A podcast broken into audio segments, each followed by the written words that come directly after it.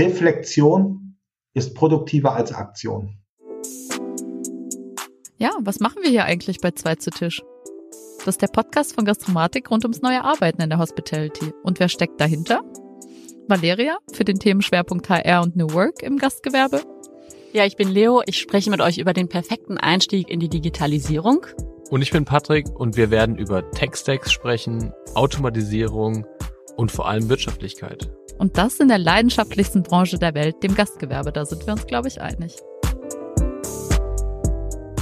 Heute sprechen wir wieder nachdem wir das letzte Mal schon ganz viel über den Upsalzboom-Weg und auch die Art und Weise, wie ihr mit der Krise umgegangen seid, gesprochen haben, geht's heute im Schwerpunkt um dein neuestes Buch, äh, zumindest das zuletzt veröffentlichte, und zwar Stille, weil nur in ihr Veränderung entsteht. Ich habe das Buch wirklich mit wahnsinnig viel Begeisterung gelesen, weil es äh, eben eine Art angeleitete Reise zu sich selbst ist, so habe ich es erfahren, mit Reflexionseinleitungen, Übungen, die durch die Stille sozusagen dich zu den Antworten deiner individuellen Veränderung führen. Und du hast da auch ganz eindrücklich deinen eigenen Weg durch die Stille beschrieben. Und äh, dabei geht es ja auch sehr viel um Balancen. Meine erste Frage wäre an dich, was gilt im Leben, aber auch im Unternehmertum für dich als wesentliche Balance? Was gilt es zu balancieren im Leben eines Bodoyanten? Das rechte Maß zu finden. Denn äh, das ist tatsächlich eine meiner Schwächen, die ich schon äh, von der Reflexion, äh, in, in, der Reflexion immer wieder entdeckt habe während meines gesamten Lebens und äh, Lebensweges und Werdegangs. Und in Balance sein heißt für mich, das rechte Maß zu finden zwischen dem einen und dem anderen. Äh, das heißt, eben nicht nur fürs Unternehmen da zu sein, sondern auch für die Familie da zu sein, nicht nur aktiv zu sein, sondern auch ähm, äh, in die Stille zurückzugehen, sich nicht nur begeistern zu lassen, ja, sondern auch nochmal einen Schritt zurückzutreten. Also ich wurde vor kurzem gefragt, äh, was würde ich Menschen empfehlen, welchen Schritt sie als nächstes tun können. Und da habe ich gesagt, einen Schritt zurücktreten. Ja, und das fällt uns ja manchmal so schwer. Also wenn ich über Balance spreche, äh, dann spreche ich auf jeden Fall äh, über die Balance zwischen Arbeit und Pause, zwischen Stille und Lautstärke, zwischen führen und geführt werden. Ja, also nicht nur zu verfügen, sondern äh, sich auch zu fügen. Also es geht immer um den mittleren Weg. Im Wesentlichen geht es, wie du jetzt schon gesagt hast, um das Thema Selbsterkenntnis, Selbstführung, zu sich selbst finden, mit sich selbst in ähm, Verbindung sein. Und die Übungen, die du äh, hast einfließen lassen, dein Buch, die sind erkenntnisreich, aber auch zum Teil ganz schön radikal. Also ich denke jetzt an die Übung Grabrede. Da ermunterst du äh, den Lesenden, die Lesende dazu, über sich selbst eine Grabrede zu schreiben. Und eine Frage daraus lautet, welche Denkmäler, aber auch Mahnmäler sind durch das entstanden, was du in die Hand genommen hast. Was würdest du darauf antworten, Bodo? Welche Denkmäler? Also erst einmal geht es gar nicht so sehr darum zu bewerten. Ich glaube, dass Mahnmale genauso wichtig sind wie Denkmale, äh, weil äh, an den einen kann man sich orientieren in Form von, äh, das war ein guter Weg und an den anderen kann man sich orientieren im Sinne von, das sollten wir in Zukunft vermeiden. Ja, und äh, welche, welche Denkmäler? Ich glaube, Denkmäler habe ich äh, noch nicht so gestalten können. Ich glaube, dass ich ein Stück weit dazu beigetragen habe, äh, ein Umdenken voranzubringen in der Gesellschaft und Wirtschaft. Und das darf ich tatsächlich auch erleben äh, aufgrund des, äh, der Resonanz, die ich bekomme. Da ist offensichtlich etwas entstanden. Und äh, das, was wir, was die Menschen bei uns im Unternehmen tun, gilt äh, für doch immer mehr Menschen als Vorbild. Und das wäre für mich so die Kategorie Denkmal, äh, aber nur im übertragenen Sinne, weil das ist ein starkes Wort, ja, Denkmal. Also ich würde mir selbst kein Denkmal setzen, ganz bestimmt nicht. Das würde ich anderen überlassen, wenn es dann angemessen wäre. Mahnmal, was wäre ein Mahnmal? Auch ich glaube, Mahn, Mahnmale gibt es ganz viele. Das sind so äh, die, die, die täglichen Reaktionen auf die Unzulänglichkeiten, die von mir ausgehen. Ja, wenn Menschen sich verletzt fühlen, wenn, äh, wenn ich selbst mal wieder über die Stränge geschlagen habe, wenn ich selbst kaputt bin und mal müde bin, wenn ich selbst an Zweifeln bin. Also viele Menschen glauben ja, die äh, über das Lesen, was ich äh, äh, schreibe und das, was ich tue und erleben, was ich tue, dass es mir immer nur gut geht. Nein, im Gegenteil. Ja, also all die Erkenntnisse entstehen ja letztendlich aus den Situationen heraus, wo es mir nicht gut geht. Und dafür sind vielleicht auch Mahnmale gut. Ja, dass aus äh, der Betrachtung der Mahnmale etwas äh, heraus entsteht, was der Weiterentwicklung dient. Ich habe jetzt ehrlich gesagt schon damit gerechnet, dass deine Antwort sehr bescheiden ausfällt. Also ich äh, persönlich würde schon sagen, dass du einige Denkmäler gesetzt hast, wenn auch ja gedankliche, äh, philosophische, wie auch immer, die wirklich dazu beigetragen haben, dass in der Hospitality ja und weit über die Branche hinaus eigentlich Impulse in, in Sachen Menschenzentrierung und Führung auch gesetzt wurden, die ähm, einen, einen großen Impact haben, meiner Meinung nach.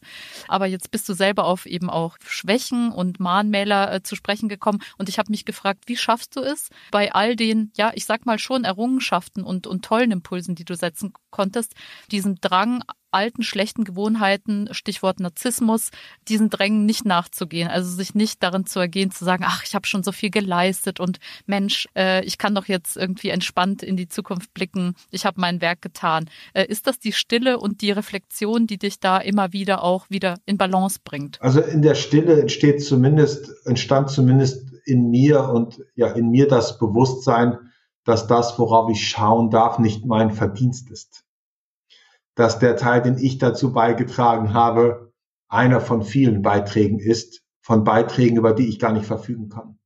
Wir sprachen vorhin über diese drei Ebenen, ja, also das, was ich selbst tue, das, was das Team tut und das, was das Schicksal, das, worauf ich keinen Einfluss habe, mir möglich macht.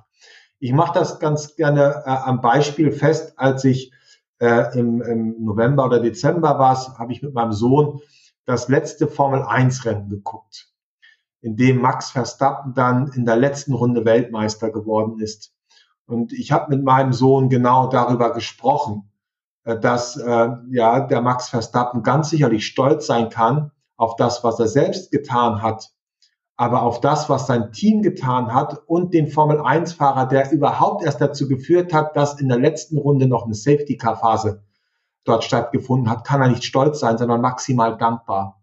Und ich glaube, das ist das, worum es geht. Das, was wir uns selbst zuschreiben können. Und ich glaube, das ist der kleinste Teil an dem, an dem Erfolg, auf den wir zurückschauen dürfen. Darauf können wir stolz sein. Äh, aber der weitaus größere Teil, der zum Erfolg führt, nämlich die Mitmenschen, die Menschen in meinem Umfeld und das, was im Umfeld um mich herum geschieht, dafür kann ich einfach nur dankbar sein. Also äh, geht es für mich um äh, Demut, Dankbarkeit, aber auch ein Stück weit Disziplin, nämlich die Disziplin, in die Stille zu gehen und sich dieses Bewusstsein, dieses Bewusstsein überhaupt erst zu entwickeln. Was würdest du ähm, sagen, wenn, wenn wir jetzt einfach die, die Grundannahme dieses Buches betrachten?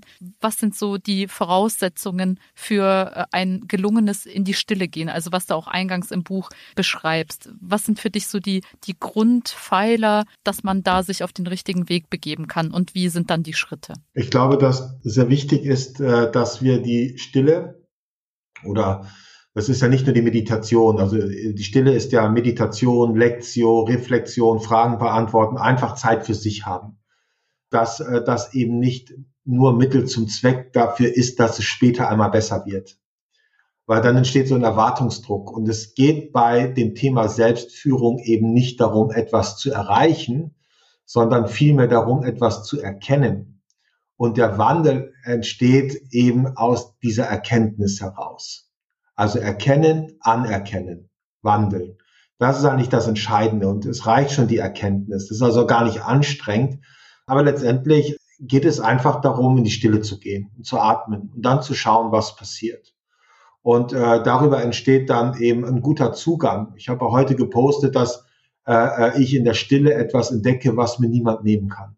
Ja, das ist ja so ein geschlossener, heiliger Raum, den ich dort öffne, in dem ich so sein kann, wie ich bin, in dem keine Erwartungen an mich bestehen, in dem ich mal etwas nicht erreichen muss, ja, sondern wo ich einfach sein kann, im Hier und Jetzt und äh, sich einfach auf diesen Versuch einzulassen. Und ich glaube, das ist das Entscheidende auch, neben der Vermeidung, die Stille als Mittel zum Zweck dafür zu betrachten, dass ich mich entspannter fühle, eben einfach auch zu sagen, ja, das Ganze spielerisch zu betrachten. Also wir sind ja immer so bierernst und Askese ist ja sowieso ein Wort, ne, das gehört eh nur zu den Mönchen.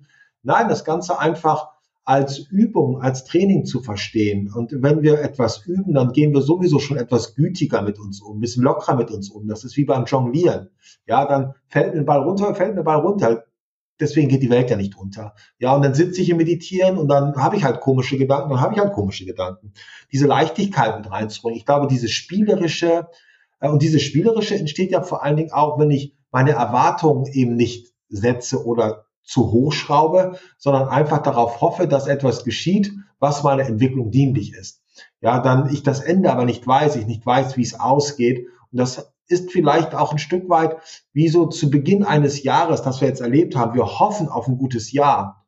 Aber ob es sich tatsächlich einstellt, das wissen wir nicht. Aber freuen uns, wenn dann was Positives geschieht. Und ich glaube, das ist das, was ich den Menschen wünsche, wenn sie in die Stille gehen, dass sie sich vielleicht auch dazu bereit erklären, sich überraschen zu lassen von dem, was in der Stille entsteht. Was du gerade beschrieben hast, das setzt ja voraus, dass man genau einmal aus dem Hamsterrad, wie du es auch öfter mal schreibst oder beschreibst, ausbricht, sich bewusst eben rauszieht. Und gerade in Zusammenhang mit der Hospitality, mit der Branche, ist da ja ein krasser Clash, wenn man sich dieses Berufsethos von, ich sag mal, viel schaffen, nur die Harten kommen in den Garten, all diese Dinge, die da noch mitschwingen, die sich irgendwie von Generation zu Generation auch tragen, die sind da ja alle sehr stark noch verankert. Wie schafft man es, Zuhörenden, ähm, die eben Unternehmen führen, GMs sind, Hotels leiten, die sagen, naja, ich bin eigentlich permanent im Hamster Hamsterrad und ich sehe keine realistische Möglichkeit, da irgendwie rauszukommen.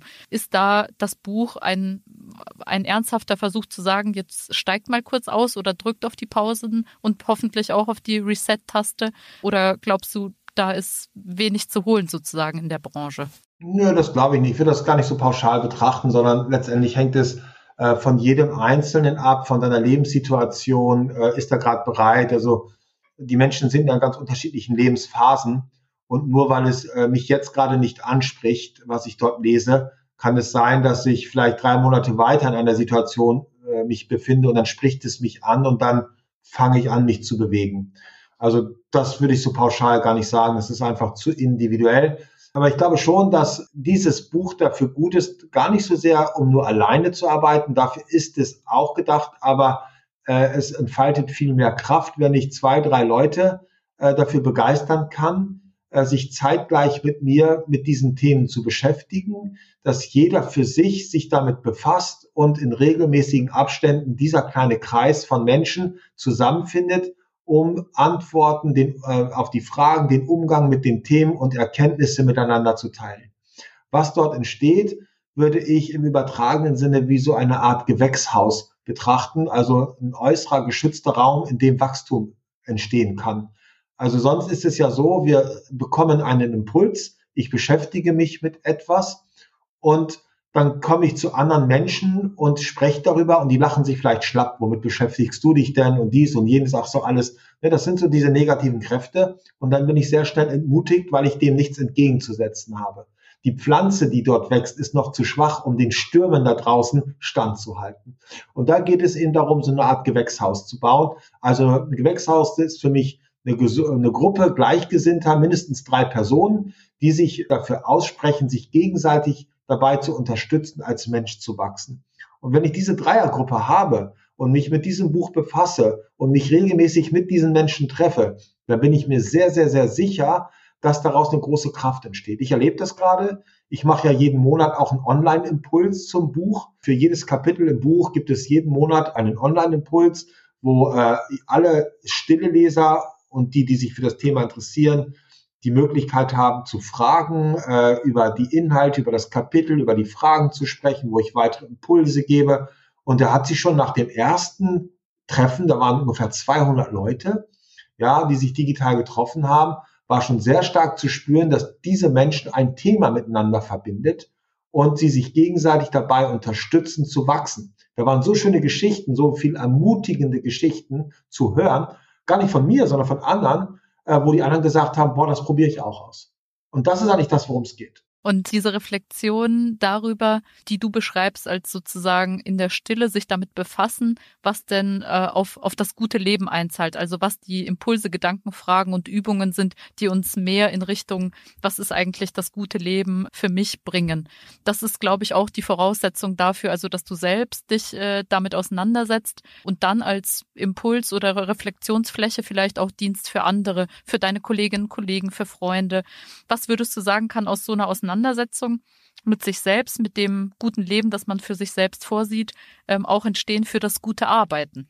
Die Erkenntnis. Ich will ein ganz praktisches Beispiel geben, weil ich das jetzt gerade thematisiert habe, auch wenn es äh, im Buch erst später kommt. Ich habe äh, eben, äh, glaube ich, beschrieben jetzt auf äh, Instagram, dass äh, Gewalt immer Ausdruck von Angst ist und dass es vollkommen egal ist, ob es sich dabei um einen um sich schlagenden Demonstranten handelt oder um einen Präsidenten, der meint, irgendeinen Konflikt anzetteln zu müssen. Ja, äh, die Quelle dieser beiden Verhaltensweisen ist immer Angst. Und äh, was für das Handeln gilt, gilt auch für das Denken. Ja, dass äh, also Gewalt, gewaltbereite Gedanken äh, genauso wie das Verhalten eher Ausdruck von Angst sind. Und wenn ich mir das bewusst mache, dass dort mir jemand gegenübersteht, der mich angreift, du würdest mich jetzt als Arbeitskollegin angreifen, ja, und ich weiß, dass so ein verbaler Angriff eigentlich nur Ausdruck von Angst ist. Und ich rufe mir das in Erinnerung, dann kann ich meine Aggression, die normalerweise entstehen würde, weil du mich angreifst, leichter in Mitgefühl wandeln, weil du begegnest einem Menschen, der Angst hat, anders. Wenn ich wüsste, die Quelle deiner Aggression ist Angst, dann würde ich sofort Mitgefühl entwickeln und wir sagen, würde ihm denken, okay, die Valeria, die hat Angst, mit der gehe ich jetzt mal anders um, als wenn ich hier einfach nur auf die Aggression einsteige, ja, und äh, dem ganzen, der ganzen Eskalation noch mehr Raum gebe. Und du könntest es vielleicht für dich selbst verinnerlichen, dass du Menschen anders begegnest, die Angst haben. Mit denen gehst du ganz anders um. Und das meine ich mit erkennen.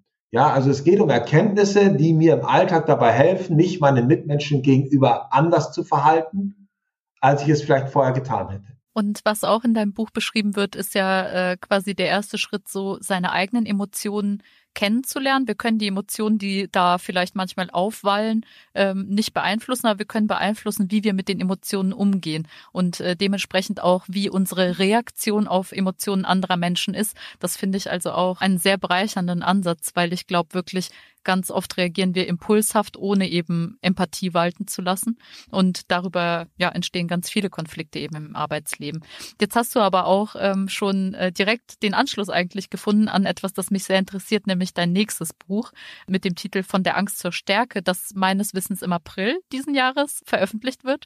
Könntest du uns ein bisschen von dem Fokus dieses Buches erzählen und warum du genau jetzt diesen Fokus gewählt hast? Ja, wenn ich, wenn ich mich umschaue, wenn ich jetzt den Umgang mit der Pandemie sehe, wenn ich die Gewalt sehe, wenn ich die Dynamik sehe, diese Spirale sehe auch, in der wir uns bewegen, äh, der Meinungsverschiedenheiten und den Umgang mit den Meinungsverschiedenheiten, gab es vielleicht früher mal äh, die Aussage, Hass regiert die Welt.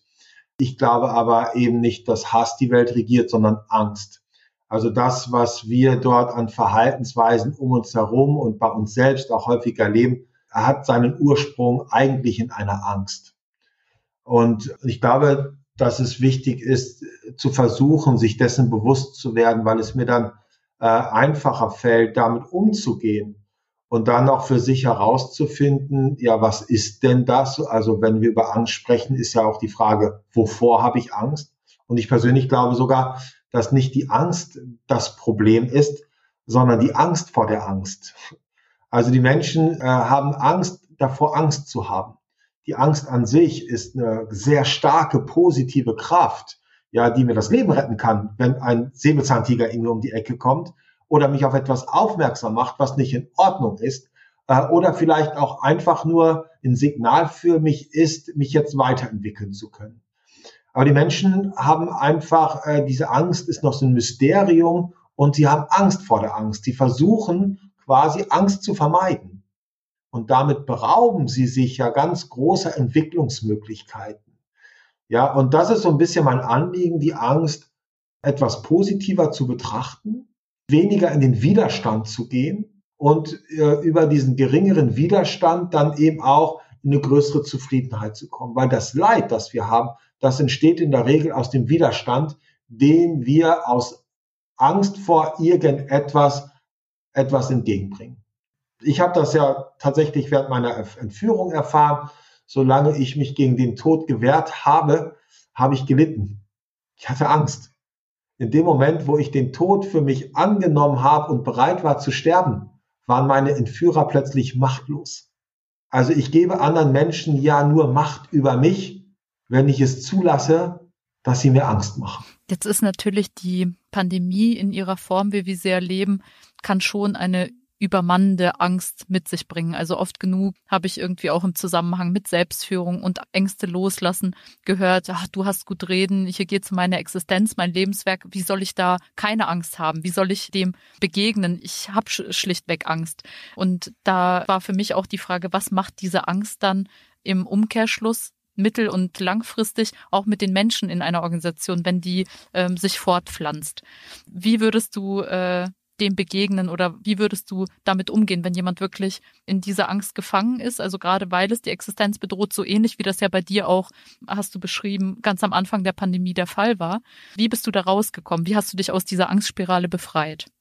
Letztendlich wieder über die Stille und die Reflexion und das daraus gewonnene Bewusstsein und die Erkenntnis, dass ich schon viele Krisen erfahren habe und im Endeffekt ich immer mich daraus weiterentwickelt habe.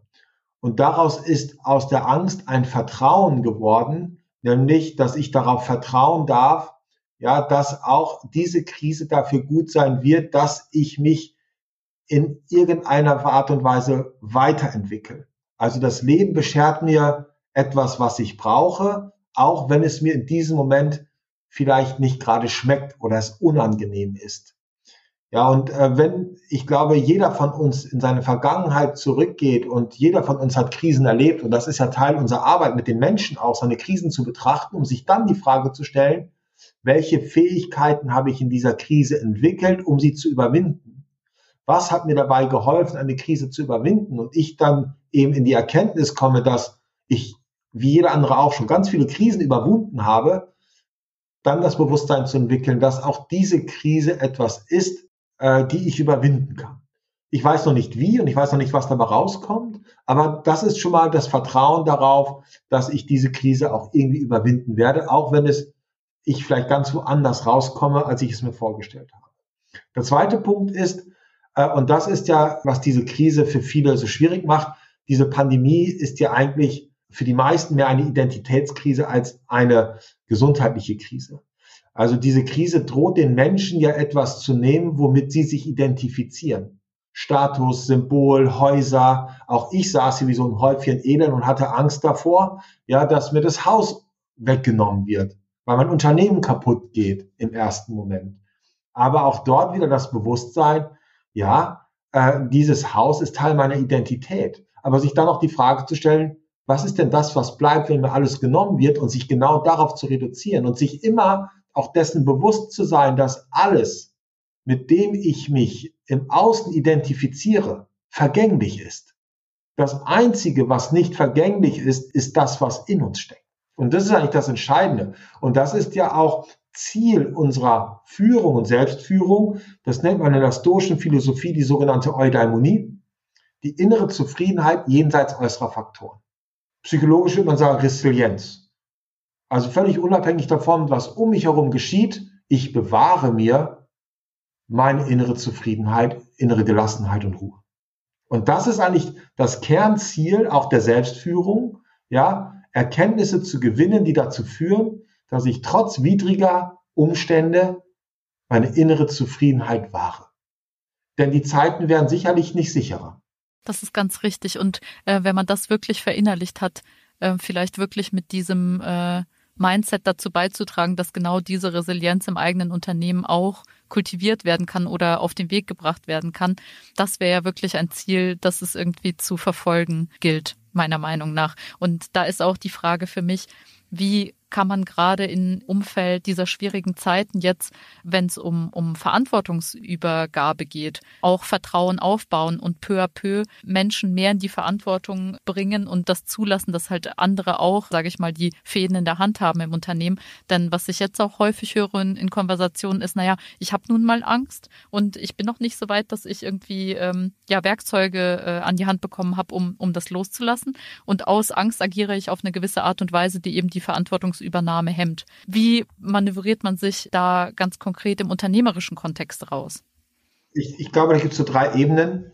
Äh, die, die, die profanste Art, Angst zu formulieren, äh, die Angst eines Mitarbeiters wahrzunehmen, ist, wenn der Mitarbeiter sagt, das haben wir schon immer so gemacht.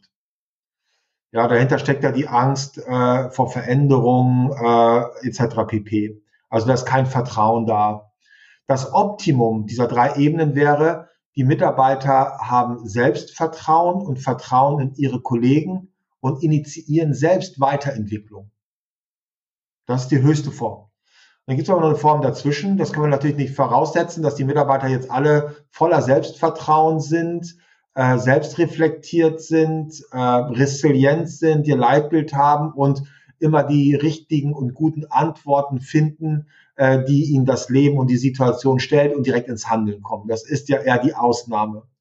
Und dann gibt es das Zwischenstück und das ist eigentlich die Brücke, das ist die Führungskraft. Ähm, ja, das also der erste Schritt von, das haben wir immer so gemacht, wir können nichts anderes machen, hinzu, ich vertraue auf die Impulse der Führungskraft, dass das, was sie dort beiträgt, etwas ist, was sowohl mir als auch der Unternehmung, Organisation zur Weiterentwicklung verhilft. Das ist eigentlich der Zwischenschritt. Also die Führungskraft ist eigentlich das Bindeglied zwischen Angst, ja, und dem Selbstvertrauen. Und das ist die Aufgabe von Führung, Menschen dabei zu unterstützen, zu inspirieren und zu ermutigen, sich selbst führen zu können. Und das ist für mich auch die einzige Legitimation von Führung, weil das nämlich bedingungslos und im, und im Interesse des Geführten ist. Also wenn ich als Führungskraft meine Aufgabe darin verstehe, Menschen darin zu befähigen, sich selbst zu führen, dann hat das nichts Manipulatives, sondern dann führe ich sie in ihre Stärke und ich nutze sie nicht, um Vorteile für mich zu gewinnen. Also ist letztendlich die Aufgabe der Führungskraft, äh, eben diese Brücke zu bauen zwischen der Angst und dem Vertrauen. Und was du jetzt ausgeführt hast, setzt natürlich ein gegenseitiges Vertrauen voraus. Also von Führungskraft zu Mitarbeitenden und im Umkehrschluss natürlich auch in die andere Richtung, denn die müssen auf die Impulse genauso vertrauen, dass man sich auf den richtigen Weg macht.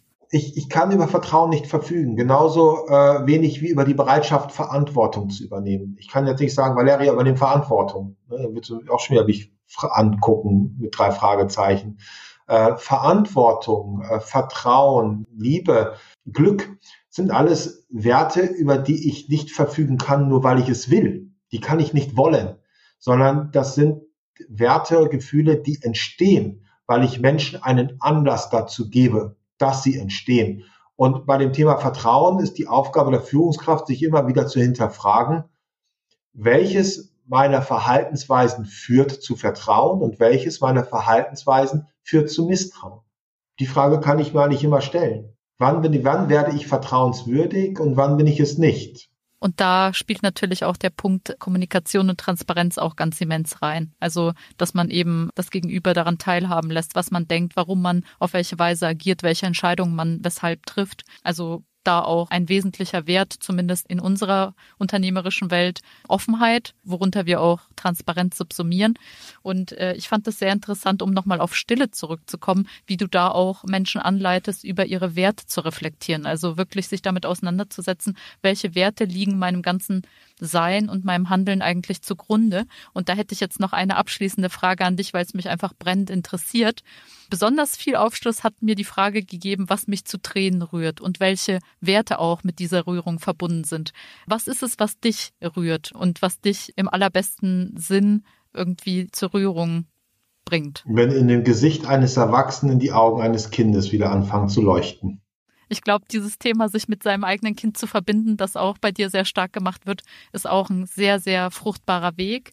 Und ähm, ja, ich kann eigentlich nur dazu einladen, alle, die jetzt zuhören, mal diese wirklich sehr, sehr spannenden, reflexiven Übungen und Fragen einmal durchzugehen. Mich wird dein Buch auf jeden Fall, also Stille in dem Fall, das ganze Jahr begleiten.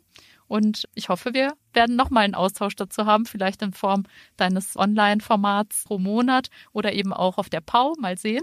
Äh, auf jeden Fall danke ich dir von Herzen, dass du mit mir über dein Buch gesprochen hast und über deinen Weg und würde hoffen, dass äh, noch ganz viele andere sich auf diese Reise zur Stille begeben und zur Veränderung dadurch. Valeria, ganz lieben Dank für den Austausch. Es hat mir sehr viel Freude bereitet. Danke dir. Für mich ist auf jeden Fall in beiden Gesprächen, Teil 1 und Teil 2, eines ganz klar geworden. Die Krise und auch die Stille, so wie sie Bodo beschreibt, wirken als eine Art Brennglas für Dinge, die nicht in Ordnung sind. Wir begreifen oft erst in der Reflexion oder dann, wenn es zu spät ist oder sehr brenzlig scheint, was überhaupt die wichtigen Dinge sind und was der richtige Weg sein könnte. Und ähm, das Gespräch und auch das Buch Stille werden mich auf jeden Fall dieses Jahr und darüber hinaus begleiten. Ich nehme mir fest vor, öfter in Reflexion zu gehen, weil ich schon verstanden habe, dass ja Stille, wie sie Bodo beschreibt, der Ursprung von Transformation ist und wahrscheinlich dann auch von echter Veränderung. Ich hoffe, ihr konntet auch etwas mitnehmen und etwas in euren Alltag integrieren im Nachgang.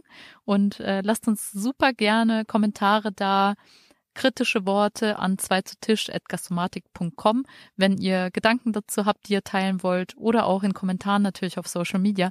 Immer her damit. Je mehr wir über sowas sprechen, desto besser. Und ich bin auch gespannt, ob ihr darin eine Chance seht, also in der Selbstführung, auch Positives in der Führung von anderen Menschen äh, zu erkennen und daraus abzuleiten. Jetzt auf jeden Fall viel Spaß beim Ausprobieren, beim In sich gehen und zu sich finden. Ich mache jedenfalls jetzt meinen Laptop zu und das Buch auf und verabschiede mich für heute aus der digitalen Welt. Bis ganz bald.